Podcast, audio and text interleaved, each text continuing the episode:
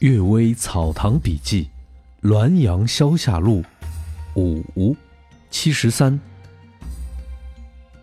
冥器，冥器是古代丧葬用的礼器，后世造纸车纸马。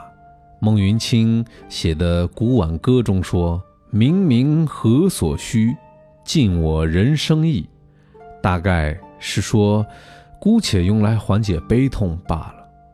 然而，我的长子汝吉病危时，他的女儿给他烧了一匹纸马。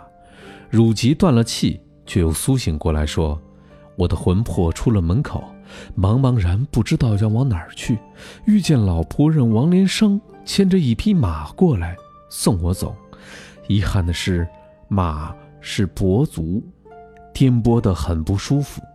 烧纸马的仆人哭泣着讨饶。”说：“这是我的过错，点火的时候一不小心折了一条马腿。”还有我六堂舅母常氏，在弥留之际，喃喃自语地说：“刚才去看了新房子，真的不错，只是东边的墙壁损坏了，可怎么办呢？”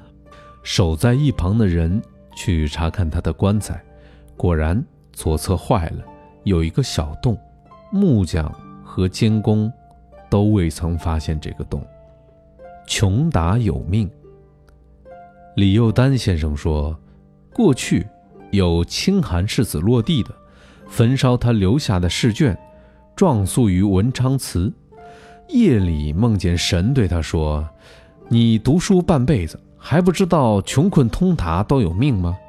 我曾经随侍先父姚安公，偶尔说起这件事情，姚安公不悦地说。又丹是参加科举考试的士子，传述这样的话还可以。你等是亲手掌握判定文章高下以取士权力的，传述这样的话就不可以了。聚奎堂柱子上有孝感熊相国题写的联语说：“赫赫科条，袖里长存唯白简，明明暗读。”帘前何处有朱衣？你难道没有见到过吗？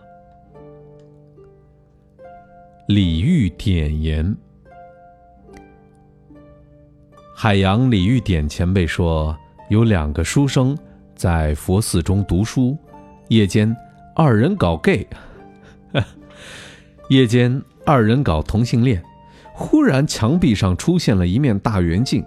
直径一丈多长，光明的像白天一般。二生的毫毛头发都清清楚楚地映入了镜中。听到屋檐有声音说：“佛法广大，本不责怪你们，但你们自己朝镜中看看是什么样子。”我认为这种幽期密约的勾当，必定无其他人在场。是谁看见的呢？二生绝对没有主动向人宣扬的道理，又是从哪里听到这件事情的呢？然而，这件事情是情理中应该有的事儿，不一定要看为子虚乌有。李玉典又说，有位老儒在一个荒废园子中设馆授徒，一天夜间，听到墙外有吟诵诗文的声音，一会儿又听到了辩论的声音，接着又听到激烈的争吵声。随后是辱骂声，时间一长，又传来了殴打的声音。园子后面是空无一人的旷野，老儒心里明白这是鬼在活动，他正在害怕发抖。殴打声已经来到了窗外，其中一位盛气十足的鬼高呼道：“他平薄贬斥我的诗文，实在令人气愤。现在共同来请先生指正。”随后。朗诵了数百句诗文，一边朗诵还一边用手打着拍子。另一个鬼呻吟喊疼，而且是对朗诵露着几分嘲笑。